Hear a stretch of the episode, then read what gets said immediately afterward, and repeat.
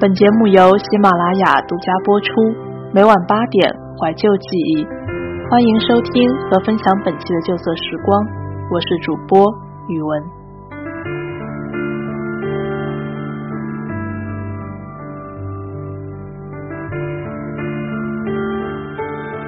先跟各位汇报一下昨天发生的事情。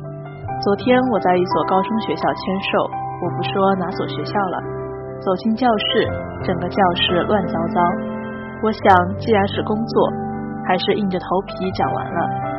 到了提问题环节，我点了最后一排的一个男生，瞬间全班开始哄笑。我后来才知道，这个男生从小身体有一些病，所以看起来跟别人不一样。图书管理员告诉我，他喜欢一个人去图书馆，不太爱社交。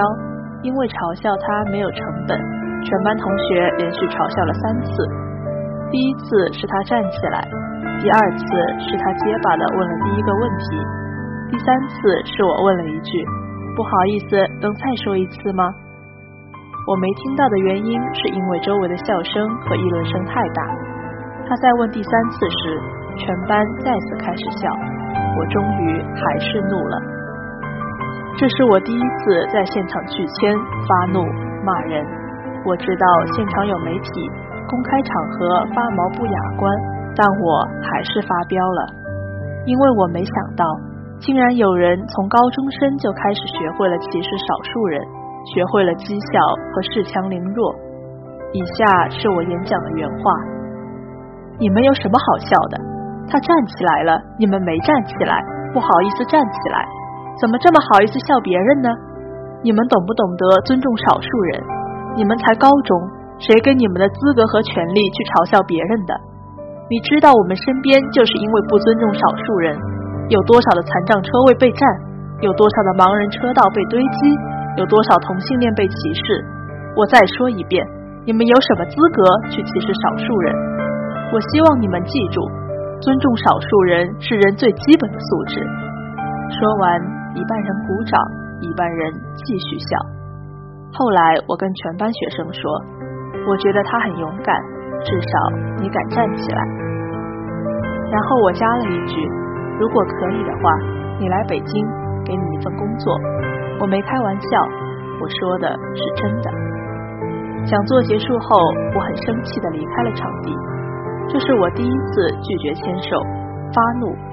可是。一个学生拦住了我，他告诉我他从很远的地方来看过我的四本书。这个孩子最后给我发了一条私信，我很感动。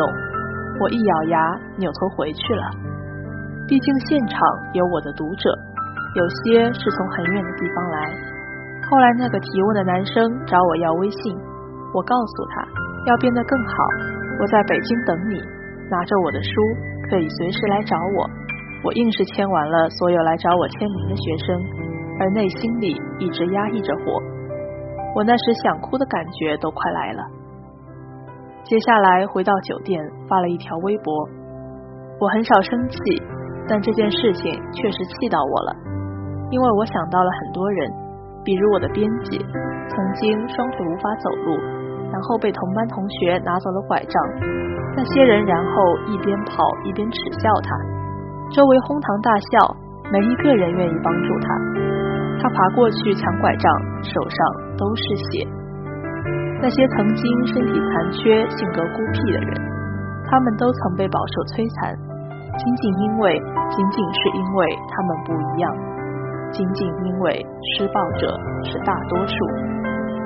这件事情其实我本来就想打住了，结果没想到。这个学校在我完全没说过他是哪个学校的前提下，竟然大面积的学生组织了反扑，然后开始对我疯狂进攻。一开始还是比较正常的留言，他们大多数的话题都是在说我们，而不是我。为什么呢？因为我在群体中是根本没意识到自己在犯错的。我后来就打破他们一些人的思路，问：那你嘲笑别人对不对？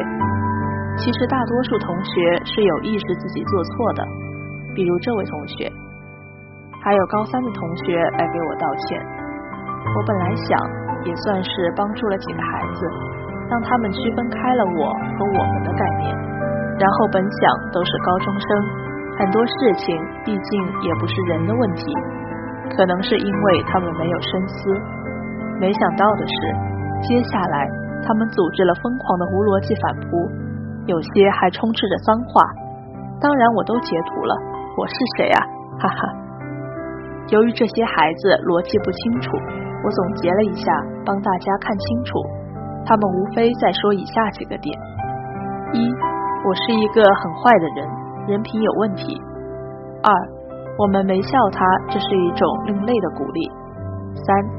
你竟然侮辱我的母校，这几个点很好笑，逻辑都很奇怪，我就不一一说明了。后来因为他们学校打电话给我的助理，让我不要发微博了。其实我心都软了，怕对学校造成影响。虽然我从没说过是哪所学校，于是我本来想删除微博的，结果他们学生说：“那好，我就不删除了，我等着明天见你们老师。”然后呢，这个孩子又改名了。我为什么要撕这个逼呢？因为我早就想管管校园暴力了。这个孩子也问我，你当然可以跟我叫板，他们其实也很善良啊，是真的吗？我来跟各位分享一下校园暴力的原因吧。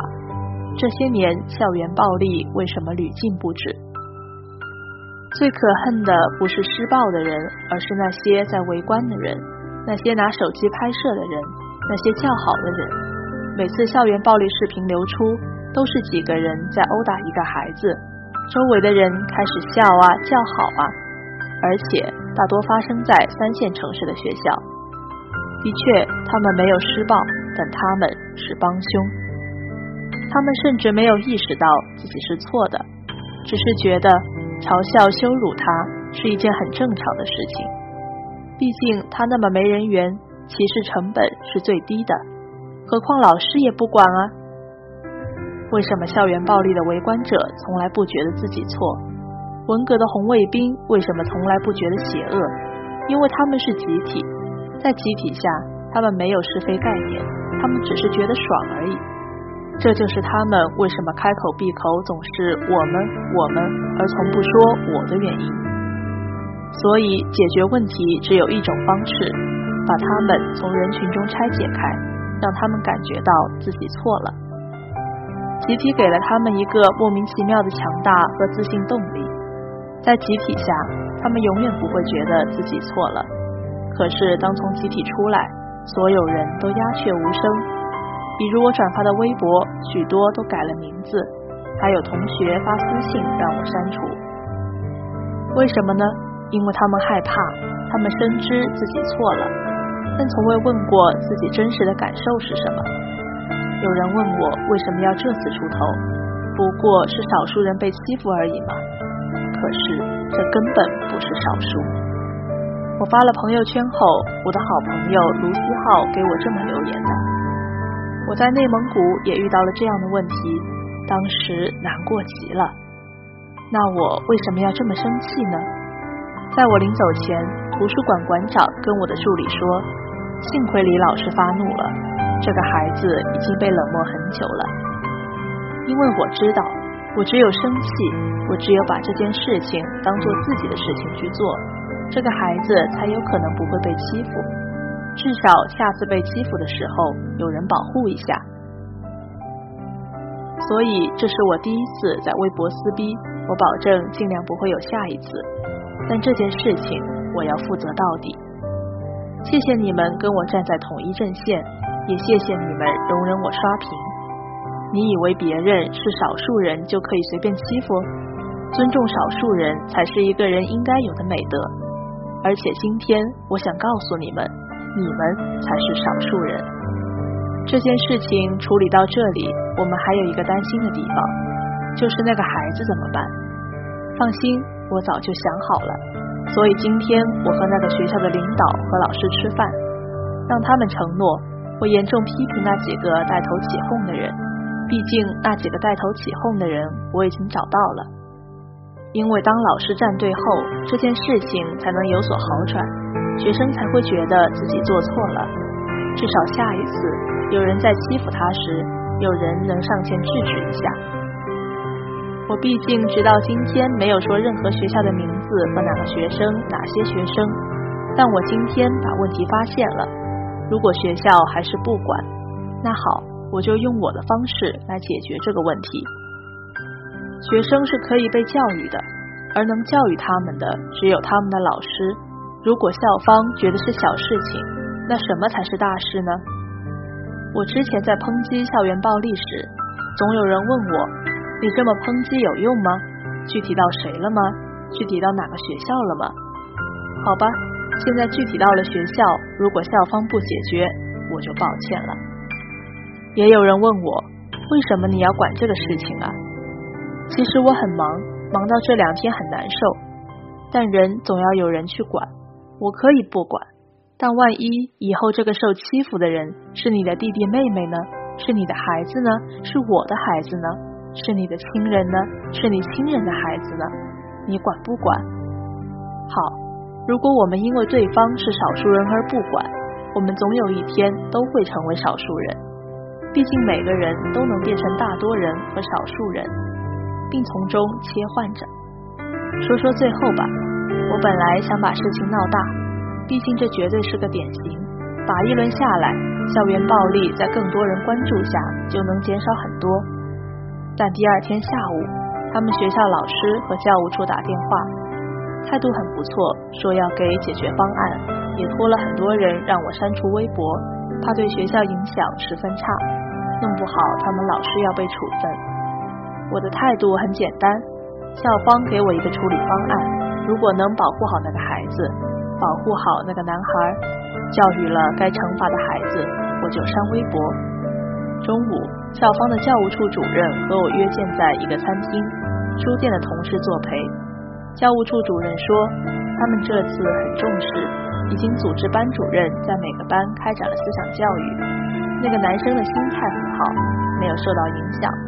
今天还主动找班主任去背课文，班上的同学也没有刁难他。他还是很努力的学习看书。教务处的主任还说，他们近期会开展网络课程教育，教育这些孩子在网上说话一定要注意。事情到此，我终于可以落笔。虽然还有几个那个学校的喷子在乱喷，但已经拉黑，不足为过。教务处主任说他昨天三点多才睡，我说我和我的粉丝也睡得很晚。大家不过是为了让世界变得更好一些。对不起，我的助理安琪，让你昨天晚上没睡着。也对不起我的编辑李娜，连夜从北京飞到柳州。也谢谢每一位昨天在微博上跟我一起改变这个世界的人。也谢谢每一位昨天在微博上跟我一起改变这个世界的虫子。这件事情，我和书店的朋友还会继续跟进。也尽量不给学，也尽量不给学校造成麻烦。这次我表现的不好，情绪激动，甚至失态，对不起了。只愿校园暴力能够停息，歧视的眼光能减少一些，也愿世界能充满爱，这些未成年的孩子心里充满着阳光。最后配一张图，说明了大多数的孩子是好的，谢谢你们。见证了一次反暴力事件，祝我们都好。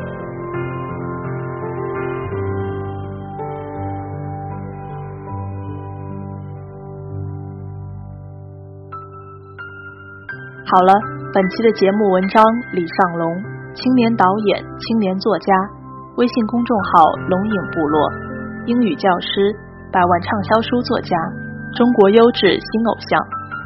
喜欢阅读，或者你想要报名领读主播，你可以前往微信公众号“睡前晚安书友会”参与。想要收听《旧色时光》栏目，唯一播出平台是喜马拉雅 FM，欢迎你下载喜马拉雅手机 APP，搜索“旧色时光”，点击关注，每期节目就都可以在每晚八点准时和你见面了。这里是旧色时光，我是宇文，我们下期再见。